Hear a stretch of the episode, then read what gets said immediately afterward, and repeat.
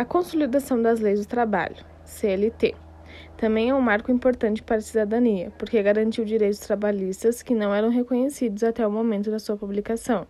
A CLT é importante pois é um mecanismo de proteção contra a violação dos direitos que são garantidos aos trabalhadores.